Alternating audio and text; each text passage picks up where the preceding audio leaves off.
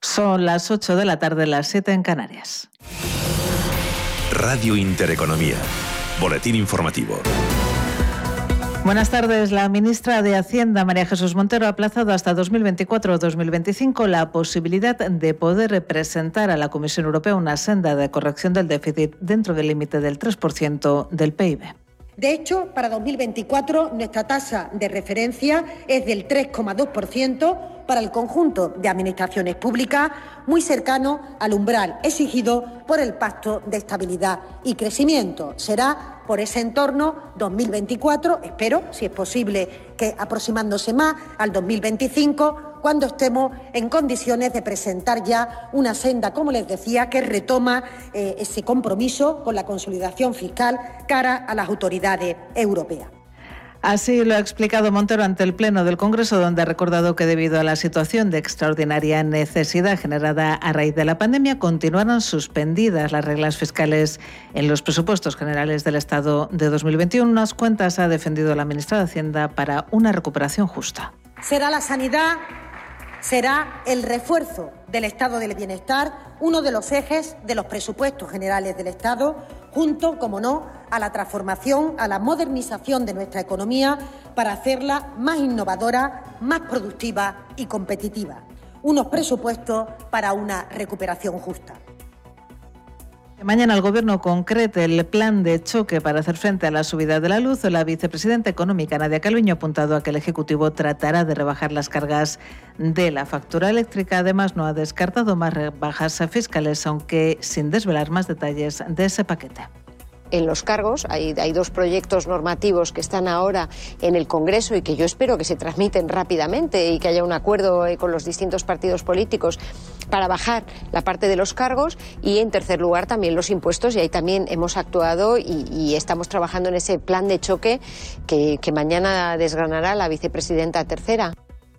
En clave empresarial, Unicaja ha convocado a los representantes de los trabajadores el próximo 22 de septiembre para iniciar la negociación del ajuste de empleo tras la absorción del Iberbank, según han revelado fuentes sindicales que calculan que el proceso podría afectar alrededor de un millar de trabajadores, sin contar las 700 personas que están en excedencia en Liberban, aunque tendrán que esperar a conocer el informe técnico que ha elaborado la entidad. Durante la negociación, los representantes de los trabajadores buscarán la voluntariedad de las medidas y compensaciones adecuadas. En los mercados financieros, signo mixto, el que vemos hasta ahora en Wall Street, el Dow Jones de Industriales se mantiene, eso sí, en positivo, sube un 0,40%, se colocan los 34.746 puntos con recortes muy tímidos. El SP500 de apenas un 0,03% a 4.456 puntos, mientras que el Nasdaq se deja hasta ahora un 0,2% hasta los 15.084 puntos. Entre tanto, y a este lado del Atlántico, cierre en positivo de las plazas bursátiles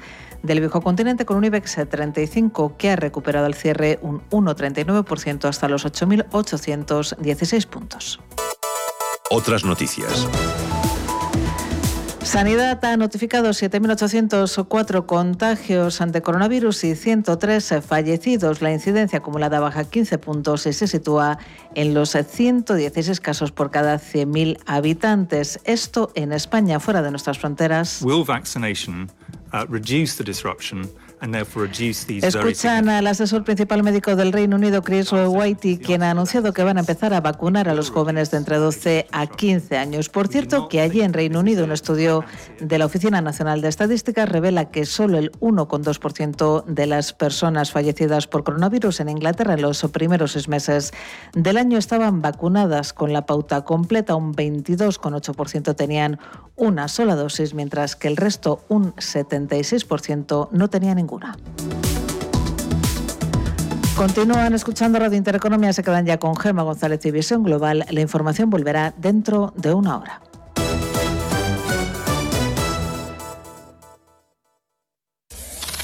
Radio Intereconomía. Eres lo que escuchas.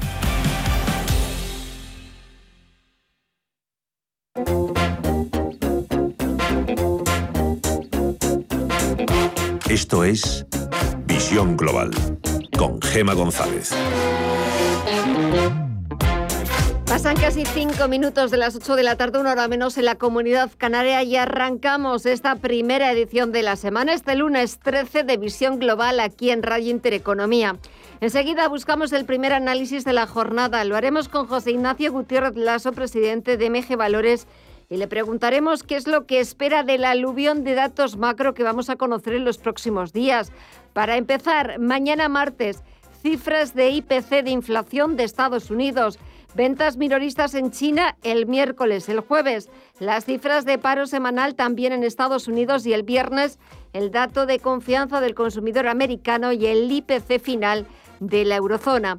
Así que, como se pueden ustedes imaginar, la inflación va a ser la gran protagonista a falta de poco más de una semana para la siguiente reunión de la Reserva Federal estadounidense. En este contexto, cada referencia macro casi es más importante que la anterior por su posible impacto en los plazos y en la cantidad que barajan los expertos de la retirada de los estímulos monetarios en el Banco Central estadounidense. Los expertos advierten de que si la inflación no remite, cuidado, porque la reacción del mercado podría ser de todo menos buena ante el temor a una reunión de la Reserva Federal con un enfoque más duro de lo previsto. Así que la inflación americana de mañana lo decide casi todo. Mientras Wall Street cotiza con signo mixto solamente en positivo el promedio industrial Dow Jones, después de cerrar su semana más bajista desde el pasado mes de junio con pérdidas cercanas al 2% para los índices. El Dow Jones Industrial es el único en positivo, está sumando un 0,39% en los 34.741 puntos. El SP500 baja un 0,07% en los 4.454 puntos. Y números rojos también se imponen las ventas en todo el sector tecnológico. Tenemos al Nasdaq Composite bajando un 0,22%, pero todavía está por encima de los 15.000 puntos en las DAX 100. En los 15.397 puntos está bajando un 0,28%. Echamos un vistazo al resto de bolsas latinoamericanas para ver cómo empiezan también la semana. Mirella Calderón, muy buenas tardes. Muy buenas tardes, Gema. Pues el mercado latinoamericano empieza la semana con ánimo, sobre todo el Merval argentino, que lo vemos subir con fuerza un 4,77% hasta los 79.512 puntos después de las elecciones de este fin de semana con un resultado inesperado de batacazo de la oposición, que ha hecho que suban las acciones, los bonos y que caiga un 6% el riesgo país. El Bovespa en Brasil también está animado, repunta un 1,8% hasta los 116.350. El IPSA chileno es el único que está en negativo, cae un 1,7% hasta los 4.385 puntos y el IPC mexicano sube un leve 0,05% hasta los 51.544. En el mercado de divisas y materias primas, Estefanía Muniz, muy buenas tardes. Muy buenas tardes, Mireya. El euro se mantiene en los 1,18 dólares, mientras que la libra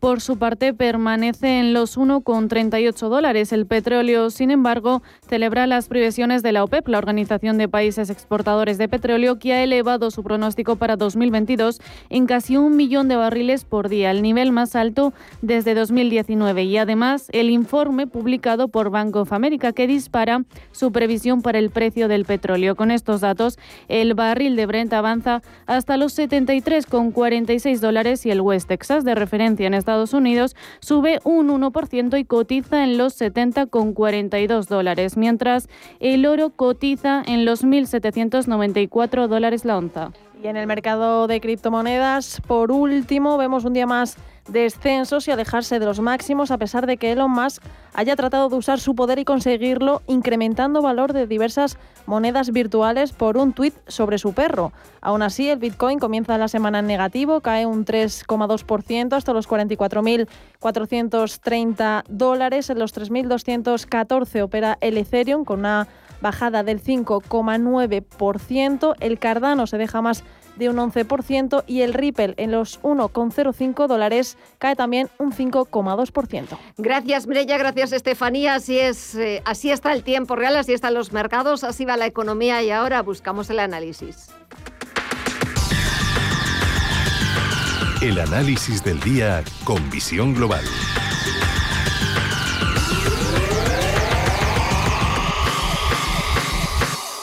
Y saludamos a José Ignacio Gutiérrez Lasso, presidente de BG Valores. José Ignacio, muy buenas tardes. Muy buenas tardes, Gema. Bueno, lo decía yo hace unos minutos. Eh, da la sensación de que esta semana, sobre todo, la inflación y la inflación americana que conoceremos mañana va a ser la protagonista de toda la semana y la que va a decidir o va a determinar por dónde pueden ir los tiros en la reunión de la próxima semana de la Reserva Federal.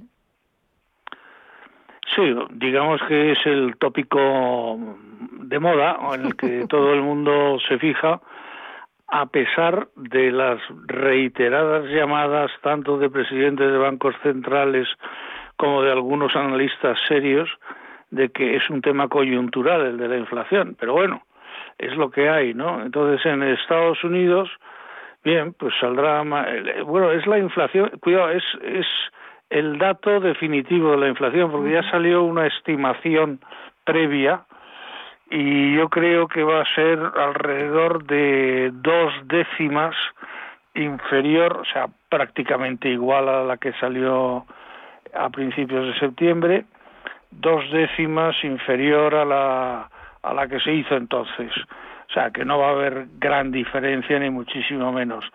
Pero insisto que según Jerome Powell y algunos no, yo comprendo que Bular es otra cosa, pero bueno, que Jerome Powell eh, insiste en que es un tema coyuntural y hay pues muchísimos datos que, le, que, que lo abonan y que le darían la razón y son los cuellos de botella que hay cuando has tenido todo un año o año y medio paralizada absolutamente la producción de muchísimos bienes y muchísimos servicios, de repente eh, llega la demanda y, bueno, pues es que todo eso no se pone en funcionamiento el primer día. Entonces hay cuellos de botellas que se resuelven como se resuelven en los mercados, pues a través del precio, punto. Ahora, una vez que esté todo una, rodando, pues yo creo que la inflación se situará en niveles normales. Hay, hay una referencia que además a nosotros nos toca muy de cerca. Pues lo digo por el precio de la electricidad y eh, hoy mismo en un telediario pues hablaban de la subida de los alimentos, que es cierta, etcétera, etcétera. Pero de acuerdo con que eso es, eh, es inflación. Pero si quitamos precisamente la energía y los alimentos frescos que eh, es eh, el componente de la inflación total, y quitamos esos elementos, vamos a la inflación subyacente, que es la verdadera eh, inflación de la economía, la verdadera temperatura interna de la economía. Y tenemos cifras, yo diría casi ridículas, o sea, en España concretamente el 0,7. No es nada. Ahora, yo no dudo que esta inflación que hay, eh, pueda, eh, que es coyuntural, pueda en un cierto momento transmitirse lógicamente, por ejemplo, a sueldos de funcionarios, a pensiones eh, y por lo tanto entrar dentro del circuito de lo ya estructural y que lógicamente entonces se de alguna forma se solidifique y sea parte de la inflación incluso subyacente dentro de unos meses, pero no en esas cantidades que estamos registrando hoy día, ni muchísimo menos. Y luego, pues está el crecimiento, el crecimiento de los países, ah, pues, pues está siendo bueno. Vamos a ver Estados Unidos, que es un poco el que anda, o pensamos que anda cojeando, por efecto de la pandemia, porque es el que menos vacunados tiene y hay grandes eh, tensiones al respecto, pero Europa Europa está bien. Europa está bien y de hecho se prevé que para el este año 2021 el crecimiento sea del 5% y para el año que viene del 4,6. O sea, que está bien también hay una cosa que hay que resaltar, que este crecimiento del 2021 del 5%, eh, por ciento, lo decía muy bien eh, Yolanda Gómez en ABC este fin de semana, realmente no es crecimiento, es recuperación. O sea, no, ahora a partir de aquí, que sí se calcula que los países, las grandes economías europeas y la mayoría de los países de la zona euro alcanzarán eh, a finales de este año el PIB que tenían en el año 2019, eh, bueno, pues a partir de ahí, el 4,6, por ejemplo, previsto para el año que viene, pues ya sí se le puede denominar crecimiento de verdad.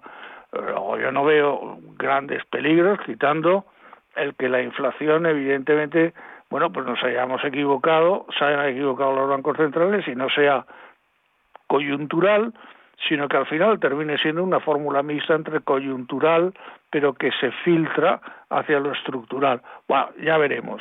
En el caso de España, pues no se espera que lleguemos al PIB, de, al Producto Interior Bruto de 2019 eh, a finales de este año, sino más bien en algún momento del año que viene.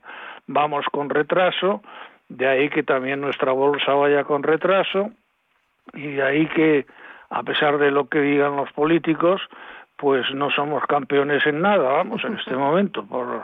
No, que eh, sí. No, no, no, me temo que no, que no somos campeones. Las cifras son las cifras, vamos. Las cifras son las cifras. Otra cosa es que lo estemos haciendo bien. Pero bueno, lo estamos haciendo bien dentro de que los demás lo están haciendo igual de bien o un poquito mejor. Y, precisamente eso es lo que abona la diferencia.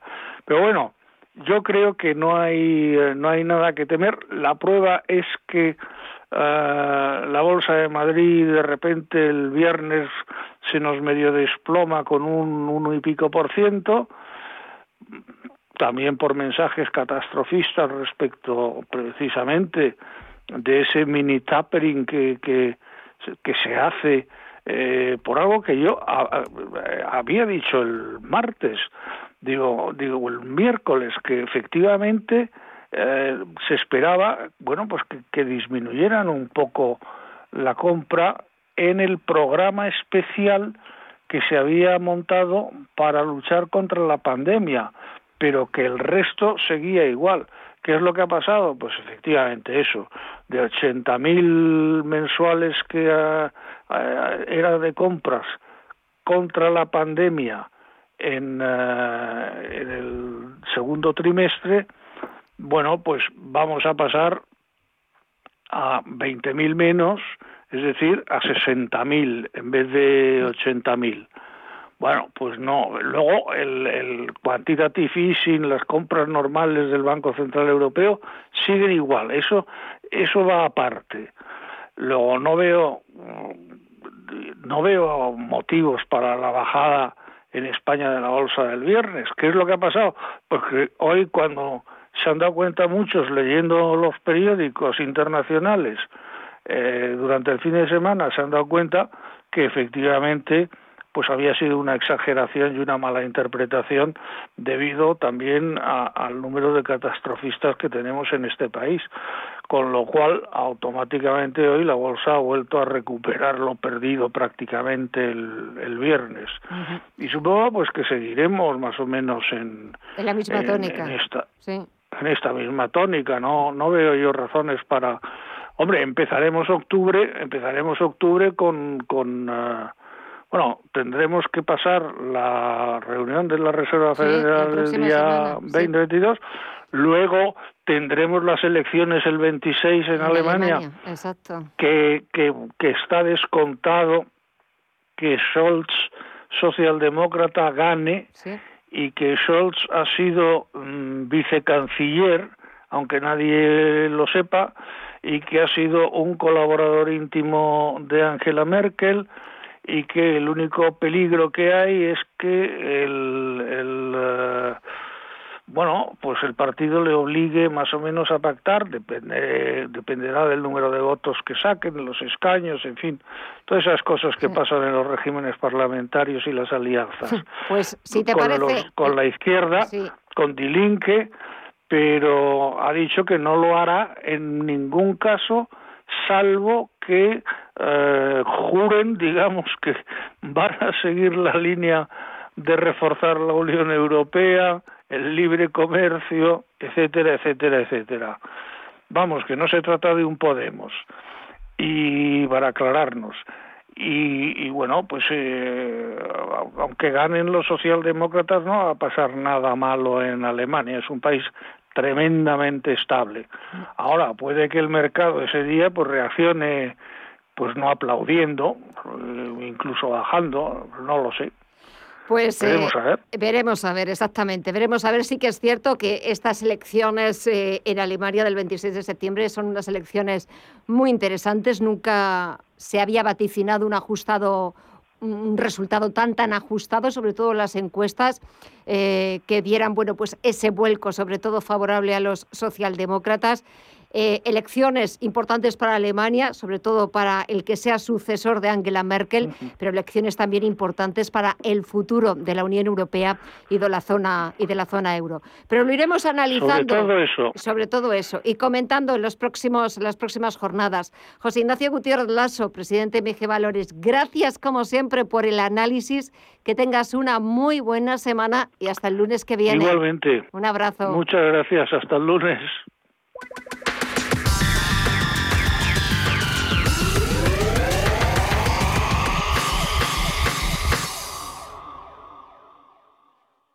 Visión Global, un programa para ganar.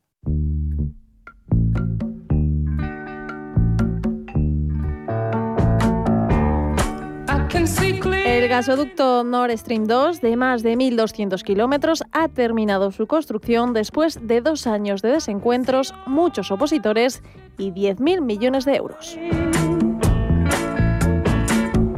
Está conformado por dos tuberías. Su funcionalidad es enviar gas desde Rusia hasta Alemania sin tener que pasar por Ucrania, que es el rival político de los rusos, y tiene como objetivo el transporte de unos 55.000 millones de metros cúbicos de gas al año, o lo que es lo mismo, el doble de la capacidad del Nord Stream 1. La empresa Gazprom ha sido la encargada de realizar el proyecto. Parte desde Leningrado y desde allí el gasoducto pasa por el fondo del mar Báltico a través de las zonas económicas y aguas territoriales de Dinamarca, Finlandia y Suecia y termina en Alemania. ¿Y qué se quiere conseguir aparte de duplicar la cantidad de gas? Pues muy sencillo. La portavoz del Ministerio de Asuntos Exteriores ruso, María Zaharova, lo comunicaba en una rueda de prensa. Disminuir el coste y hacerlo de la manera más limpia posible. De hecho, el gas que pasará por el gasoducto va a ser el mejor desde el punto de vista ecológico, ya que será el más limpio del mundo y el costo y el daño ambiental se reducirán gracias a las nuevas y modernas tuberías y una menor cantidad de estaciones de compresión.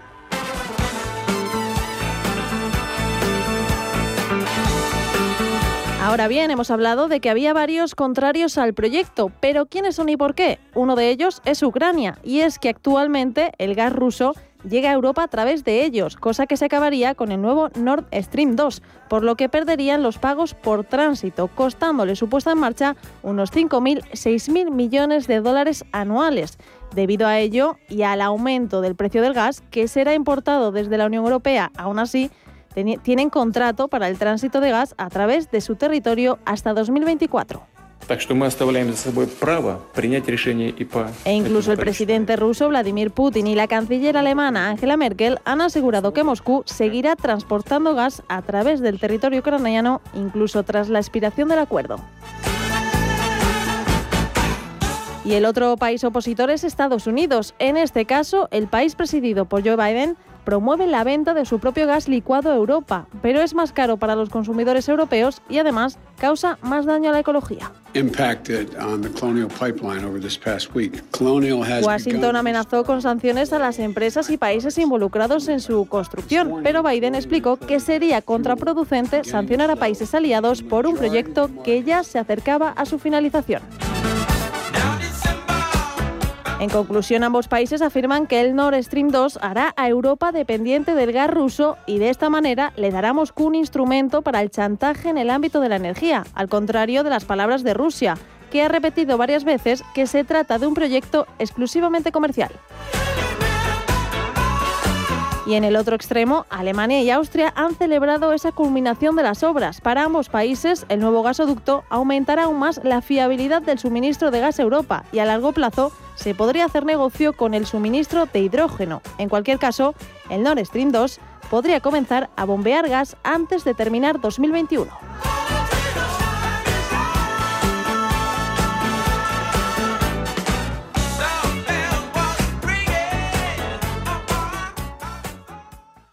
Si caminas solo, irás más rápido. Si caminas acompañado, llegarás más lejos. Luna Sevilla es su asesor patrimonial de referencia. Prestando nuestros servicios como agentes de Caser Asesores Financieros, somos una empresa con amplia experiencia profesional y una clara apuesta por la formación de calidad, la información transparente y objetiva y por el asesoramiento financiero personalizado y continuado. Si desea más información, visite lunasevilla.es o llámenos al 91 762 3442.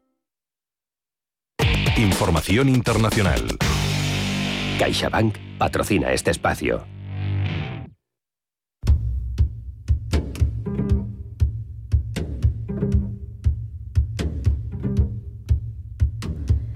Las elecciones alemanas del 26 de septiembre no pueden estar más disputadas, y es que los sondeos van de Scholz a Laschet y de Laschet a Scholz.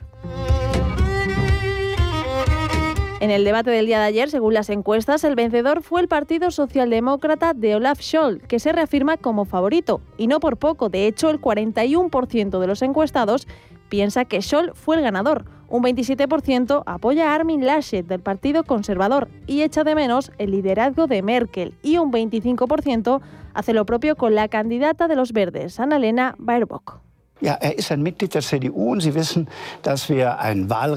Esta encuesta rápida recoge, recogida por la televisión alemana ARD le da fuerzas a Scholz, que tuvo que aguantar las embestidas de Laschet culpándole de no cumplir con sus responsabilidades de supervisión a la luz de las redadas realizadas la semana pasada en los ministerios de Finanzas y Justicia, que formaron parte de una investigación contra el blanqueo de dinero. Und ich nutze den Wahlkampf jetzt, wo ich auf vielen Marktplätzen spreche, um Por su parte, Scholz respondió diciendo que con sus preguntas se podía ver que era deshonesto y argumentó que de hecho había mejorado las capacidades de supervisión del ministerio y que el escándalo viene de antes de que él asumiera el cargo en 2018.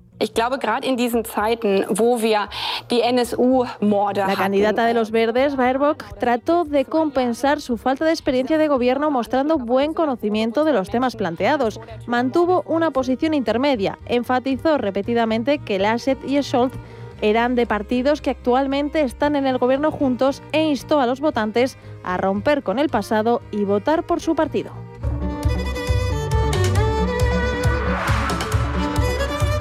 Todo esto en un segundo debate que fue mucho más animado que los anteriores y en el que se tocaron también temas como los posibles socios en un hipotético gobierno de coalición o la política climática, donde los tres candidatos rehusaron delimitar claramente con quién estarían dispuestos a formar coalición. En este sentido, la mayoría de los expertos piensa que una coalición de los tres partidos es el desenlace más probable de las elecciones podría desencadenar meses de negociaciones, mientras que Merkel se mantendría como canciller durante ese tiempo. Así nos lo contó en Visión Global José Manuel Saez Rothko, profesor de Relaciones Internacionales de la Universidad Pontificia Comillas. Pues que vaya a haber una coalición es seguro, porque ningún partido eh, puede aspirar a la mayoría absoluta. De hecho, eh, tal y como está ahora mismo la situación, será necesaria una coalición de tres partidos. Las mayores probabilidades, creo yo, pero tiene una coalición entre centro derecha, los liberales eh, y al otro lado los verdes, en el centro izquierda. En el caso de una victoria de Scholz, ha habido un gran debate sobre si consideraría una coalición con los verdes y la izquierda, una posibilidad que no ha descartado y a la que más temen los alemanes, porque marcaría un giro importante hacia la izquierda para la mayor economía de Europa después de 16 años de coaliciones de centro-derecha. Aunque dan dos semanas por delante, pero indudablemente en los últimos tres meses los conservadores han perdido de 8 a 9 puntos porcentuales, mientras que una encuesta de INSA sitúa al Partido Socialdemócrata un punto por delante de la semana pasada y con la mejor valoración que ha obtenido desde junio de 2017, por lo que todo apunta a que el gobierno en Alemania podría cambiar de color.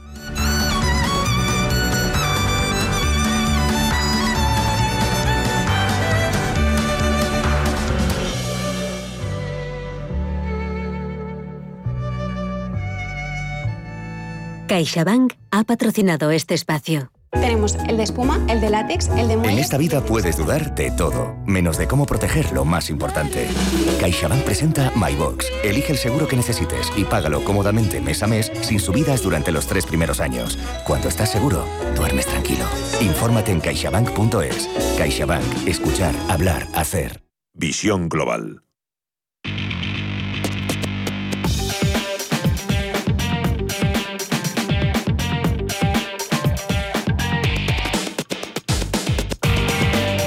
8 y media de la tarde y echamos ya un vistazo a los principales diarios internacionales. Empezando por la prensa británica. The Times y The Guardian cuentan que este lunes se ha dado luz verde a la vacunación de todos los jóvenes. What we would really regret, and I, I want to be, you know, Escuchamos al principal asesor médico del gobierno que ha llegado a la conclusión de que los beneficios justifican la inmunización masiva de los adolescentes de 12 a 15 años. Se espera que la primera dosis comience la próxima semana, pero sobre la segunda surgen las dudas, porque no deberían administrarse hasta el año que viene. El económico Financial Times abre con el nuevo golpe del gobierno chino a las tecnológicas. Ahora pretende separar el negocio de préstamos de Alipay, que pertenece a Alibaba, la compañía de Jack Ma. La prensa francesa, por su parte, mira las elecciones presidenciales del año que viene. Le Monde titula cómo Emmanuel Macron quiere debilitar a la derecha.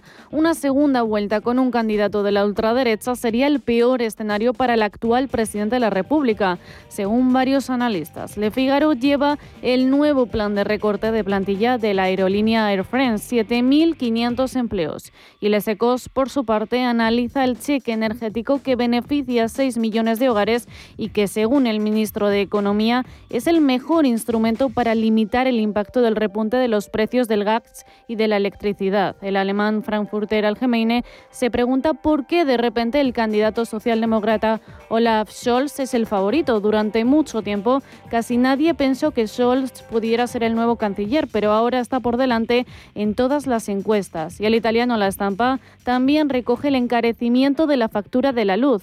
El próximo trimestre subirá un 40%. Nos vamos al otro lado del Atlántico, donde los principales diarios estadounidenses abren con la vuelta a clase. de New York Times anuncia que las escuelas de la ciudad de Nueva York reabren completamente 18 meses después. The Washington Post cuenta que la variante Delta va a poner a prueba los planes de regreso a la escuela y podría obligar un nuevo cierre. Y el económico de Wall Street Journal publica los detalles del aumento de impuestos que proponen los demócratas. En la prensa latinoamericana, el Clarín argentino analiza la derrota electoral sufrida por el presidente Alberto Fernández y su vicepresidenta Cristina Kirchner, que según el diario ya se han acusado mutuamente de la derrota. Los mercados de fiesta suben las acciones, los bonos y el riesgo país baja un 6%.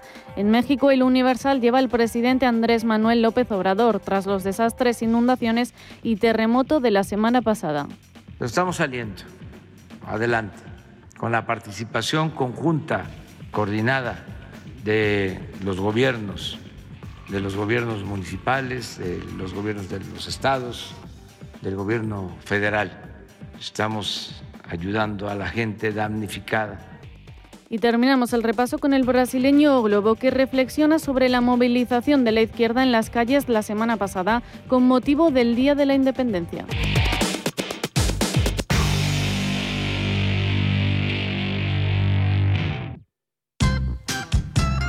¿Que unos vaqueros rotos cuesten lo mismo que unos nuevos es normal?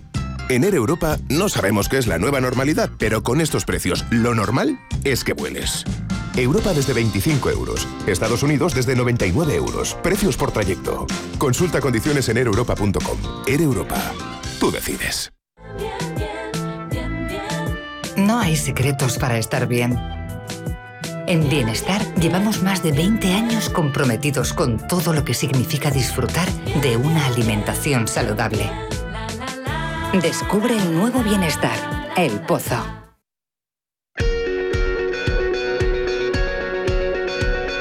En Visión Global, la entrevista del día.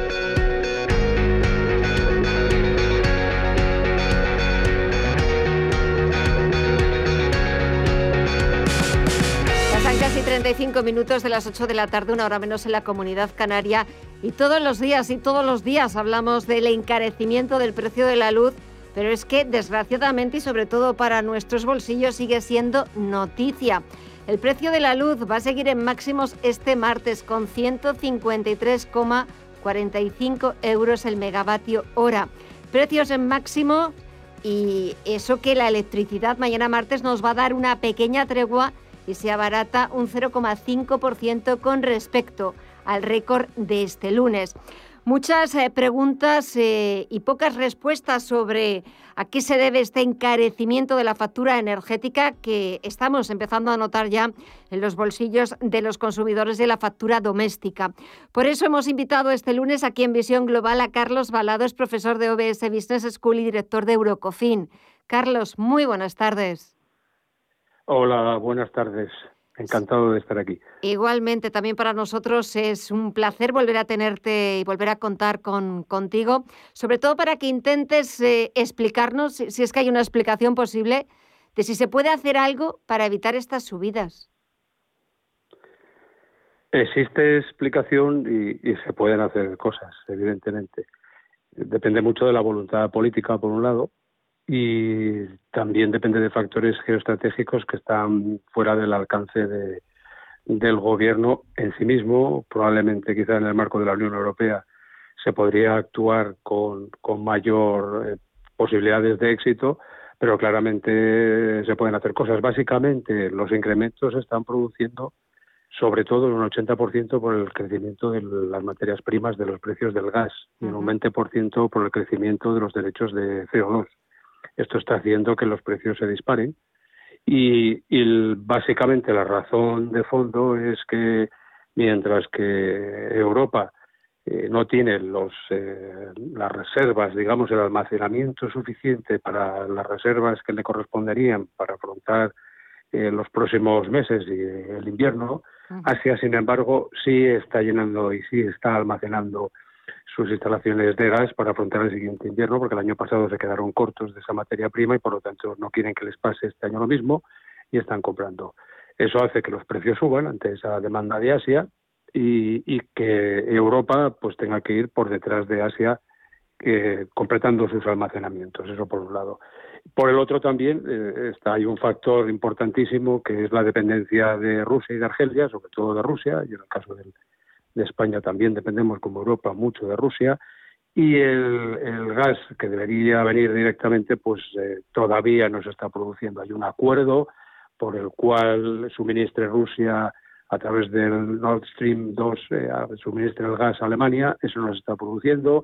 Hay un conflicto con Ucrania que es por donde tendría que pasar el gas. Bueno, todos esos factores geopolíticos son los que están detrás del aumento del precio.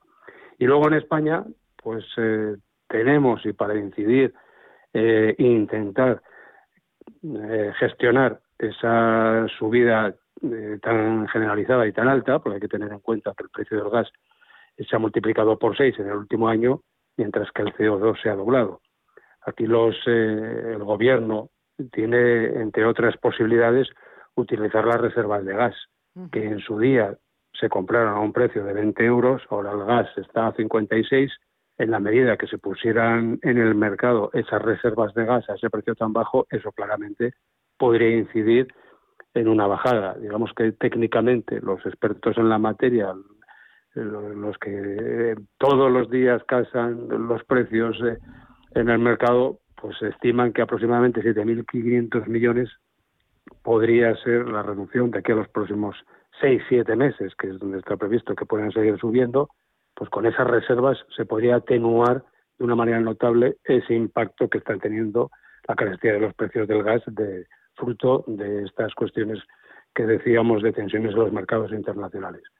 Y por otro lado también está la gestión de los impuestos, que es política fiscal y que hay que plantearse hasta qué punto el gobierno quiere, tiene margen, está dispuesto a utilizar eh, los impuestos para, para gestionar o para reducir ese impacto. digamos que son eh, a grandes rasgos las dos líneas en donde se podría actuar. Y en ese punto también es cierto que en los últimos días que estamos viendo ese encarecimiento que parece que no tiene límites del precio, del precio de la luz, todas las explicaciones posibles por parte del gobierno, por parte de las eléctricas, culpándose mutuamente de que la luz esté tan cara, pero es cierto que las compañías eléctricas no son las que fijan los precios y que de este encarecimiento, si hay un único beneficiado, es Hacienda. Sí, en términos globales, bueno, primero el que fija es el gobierno, eh, es el que ha diseñado y el que regula el precio de la energía que cambia a cada hora del día. Eh, eso existe un mercado y como ocurre con cualquier tipo de mercado, los precios van a ir a la alza o a la baja en función y las tensiones de la oferta y la demanda, que tiene que ver en estos casos con eh, la escasez, la escasez, perdón, o la abundancia de gas, que es la materia que cuando sube la demanda de, electricidad, tiene que entrar el gas en esas subastas para proporcionar eh, y, para proporcionar el suministro necesario y como las subastas que tenemos son de corte marginalista, pues al final el último que entra es el que marca el precio. Si hubiera más energía de las renovables, eh, claramente el precio sería más bajo mientras el precio lo siga marcando el gas que viene de fuera y que dependemos de fuera, pues eso el mercado lo acusa y esto tiene ese efecto. ¿no? Y en el caso del gobierno ingresa cerca de mil millones eh, solo con impuestos y derechos de CO2. En 2020 los datos son de que aproximadamente 6.500 millones pues, eh, proceden del IVA, 1.500 millones de impuestos de electricidad y otros 1.300 de los derechos de emisión de CO2. Realmente ingresó 2.300 por el concepto, por el CO2, pero 1.000 millones los dejó en el sistema para rebajar costes. Es verdad que este año ha bajado el IVA a la mitad, eh, se ha congelado el impuesto eléctrico a las compañías eléctricas, pero se han duplicado los derechos de emisión de CO2. Por lo tanto, el gobierno claramente recauda a partir de estos precios, es el mercado con esas tensiones el que al final acaba casando oferta y demanda, pero el precio final al consumidor no está en el mercado mayorista. La mitad de ese precio del mercado mayorista es el que después pasa a la factura que pagamos todos los ciudadanos. ¿no? Y eh, claramente los impuestos tienen un papel que jugar muy relevante porque es de donde el Estado, en este caso el Gobierno, tiene la capacidad de influir directamente en, un tipo de impuesto o en otro, ¿no? Bueno, pues esas son medidas que efectivamente el gobierno puede activar y que por lo tanto podría gestionar de otra manera ese impacto, ese, perdón, ese impacto que está produciendo las facturas de todos los ciudadanos. Pues veremos a ver mañana que previsiblemente en la reunión del Consejo de Ministros eh, la ministra, la titular de Hacienda, María Jesús Montero, va a llevar un plan inminente para que contempla una rebaja de impuestos para abaratar la factura de la luz. Veremos a ver qué es lo que sale de esa rebaja de impuestos, sobre todo de qué impuesto estamos hablando, eh, la cuantía de la rebaja y sobre todo si tiene efecto eh, inminente en esa factura de la luz y consigue abaratarla. Carlos Balado, profesor de OBS Business School y director de Eurocofin. Esperaremos mañana ese Consejo de Ministros a ver qué es lo que sale de la reunión ministerial y hablamos en otra próxima ocasión para ver si en unos días se ha ido notando y ha ido bajando un poquito ese precio de la luz y las condiciones. Carlos, gracias como siempre por tu análisis, que pases una muy buena semana y hasta la próxima. Un abrazo.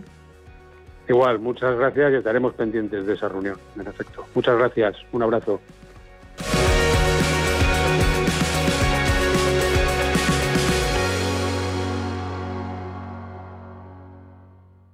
Antes de que amanezca te acompaña, escucha y ameniza las mañanas en Radio Intereconomía. No olvides participar los últimos viernes de cada mes en nuestro sorteo con grandes regalos y obsequios llamando al 91 53 318 51. Antes de que amanezca, con Willy Sancho Muela, de martes a viernes de 6 a 7 de la mañana en Radio Intereconomía.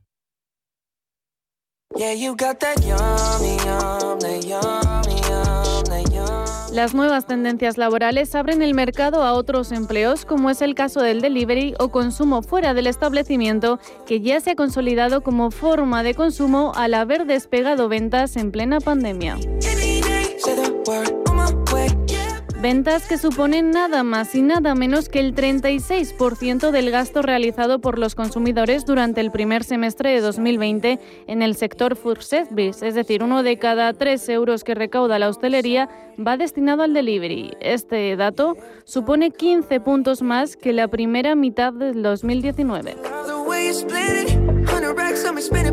Si hablamos de 2021, la hostelería ha elevado sus ventas un 25% respecto al año anterior, pero aún sigue un 31% por debajo de las ventas ocasionadas en 2019 durante la primera mitad debido a las restricciones. Sin embargo, el avance de la vacunación y la llegada del verano nos ha permitido volver a escuchar esto. Esa música que nos dejan los bares, el ruido de sus gentes, los platos y los brindis, bebida en mano, es algo que deseábamos quizá. Ahora valoremos más porque la oferta fuera del local se ha convertido en imprescindible para el consumidor, que representa ya un 80% del gasto. Y dormir y comer y llorar de alegría y beber, que la vida son dos días aprender. Mientras las opciones de delivery siguen avanzando y ya han crecido un 68% en la primera parte del año respecto a 2019, un desarrollo en el que la figura de empresas como Yasit, Uber Eats o Globo han sido claves y han logrado un 102% en los últimos años consolidándose como la tercera parte del gasto que los españoles hacen en pedidos a domicilio. Es gratis, entona esta canción y si no sabes improvisa.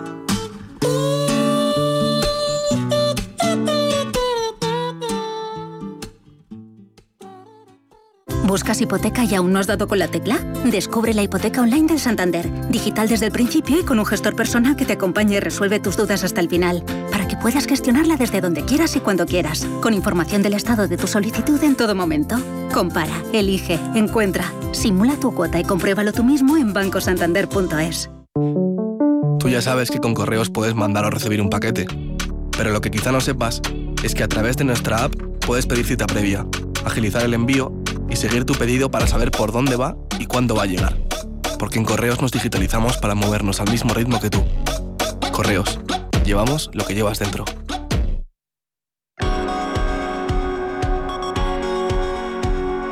Visión Global, con Gema González.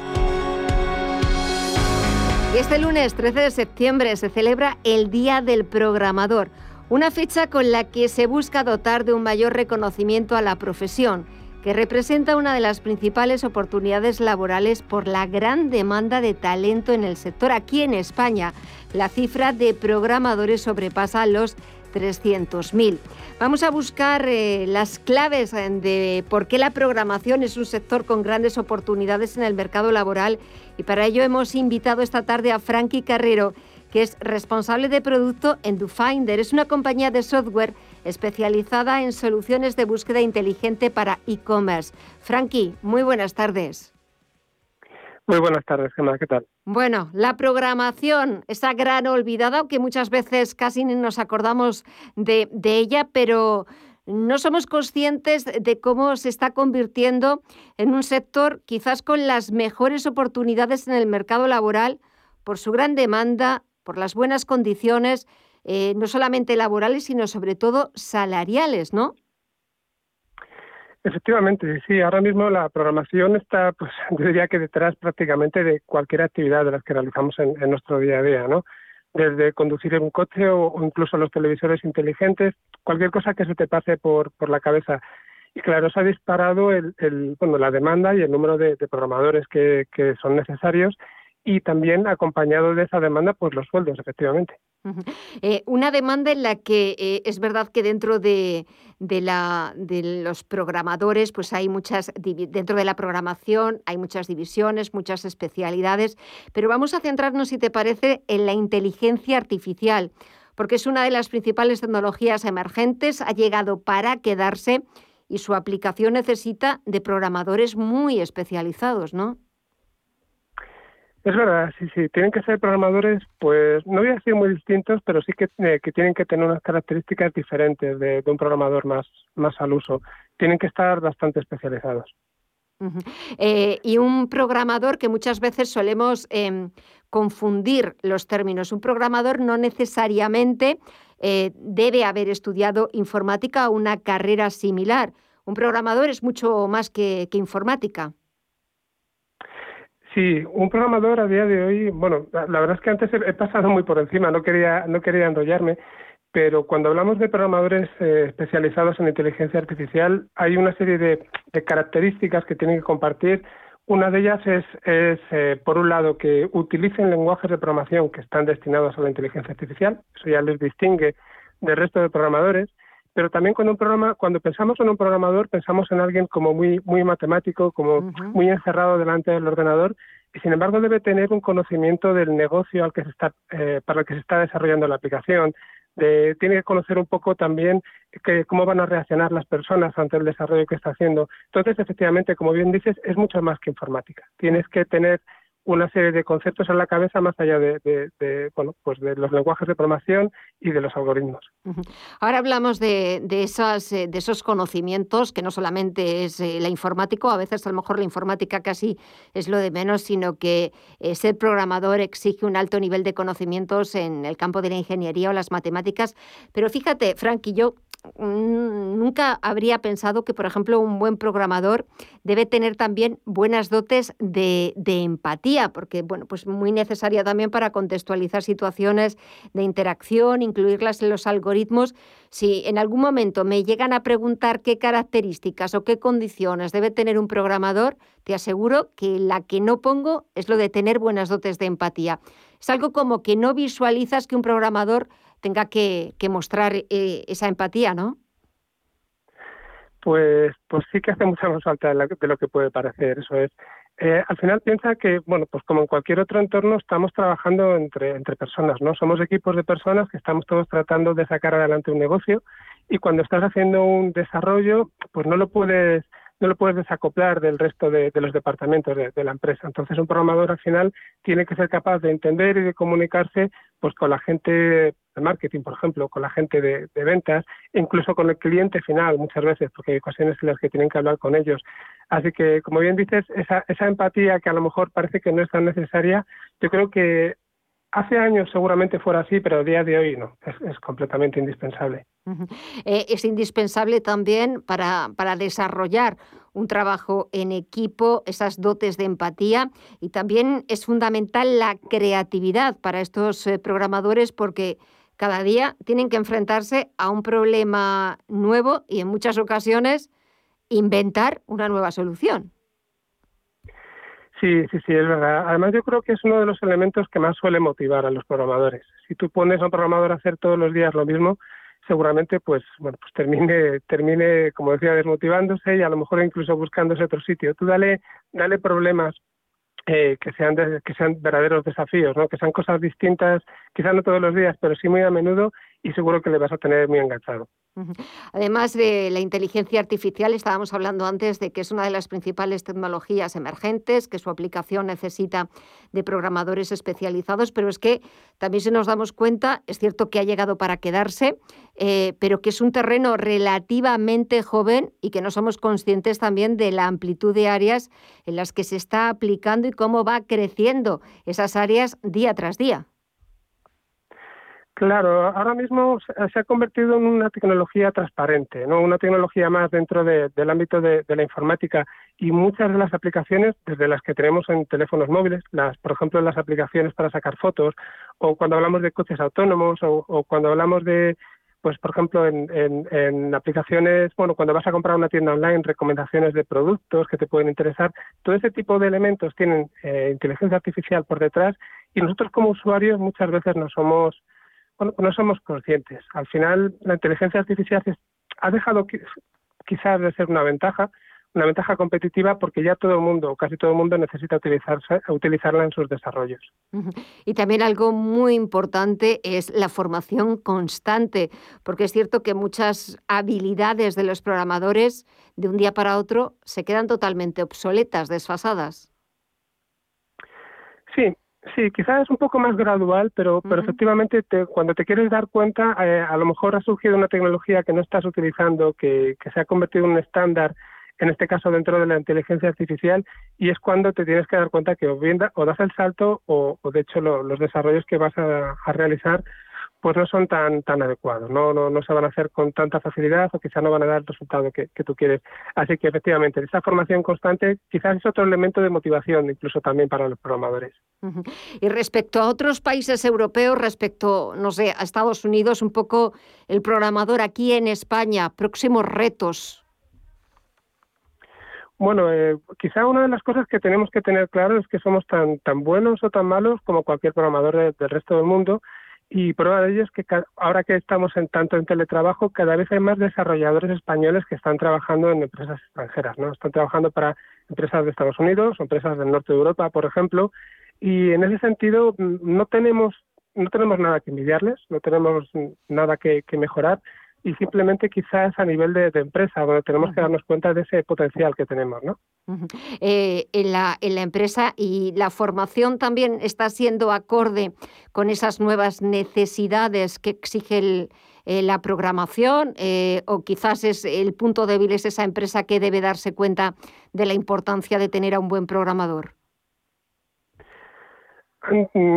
Te diría que hay de todo, ¿no? Hay todavía empresas que en este proceso de transformación digital del que ya se iba hablando tanto tiempo, pero que en muchos casos todavía no se ha terminado, pues no están, no están dándose importancia al programador, que tú dices, pero yo creo que cada vez más es algo que sí se, se hace bien. Al menos en España cada vez hay más empresas que, que dan esa importancia y que tratan de proporcionar los recursos y la formación adecuada para que los programadores puedan realizar bien su trabajo. Pues eh, feliz eh, Día Mundial del Programador.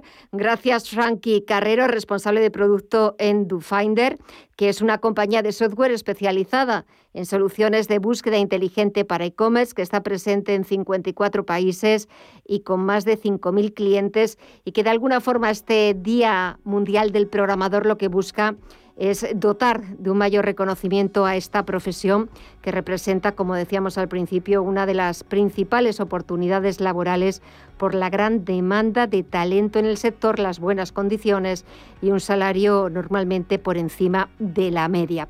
Volvemos a recordar que en España la cifra de programadores sobrepasa los 300.000. Frankie, ha sido un verdadero placer. Gracias y hasta otra próxima ocasión. Un fuerte abrazo.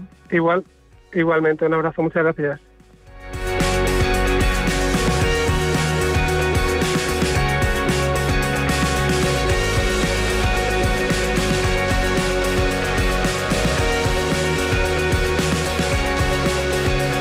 Visión Global, un programa para ganar.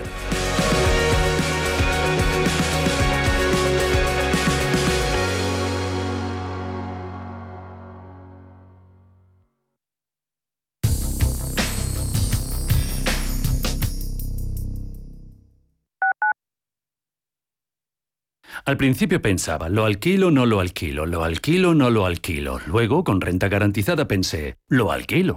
Renta garantizada se encarga, te seguirá pagando la renta de tus inquilinos, aunque ellos no lo hagan, y se ocupan de la gestión del día a día. Infórmate en el 900 10 10 95 o en rentagarantizada.es. Alquiler garantizado. Saber que tu seguro te premia hasta con dos meses gratis por buena conducción es sentirte imparable. Seguros de coches Mafre, el mejor servicio. Ahora a mitad de precio. Y además con seguros exclusivos para coches híbridos y eléctricos. Con Mafre eres imparable. Consulta condiciones en mafre.es. Hola, soy Javier García Viviani. Presento Cierre de Mercados en Radio Intereconomía. Cierre de Mercados es como el punto en la I. Un programa que deja las cosas en su sitio. Di que nos escuchas.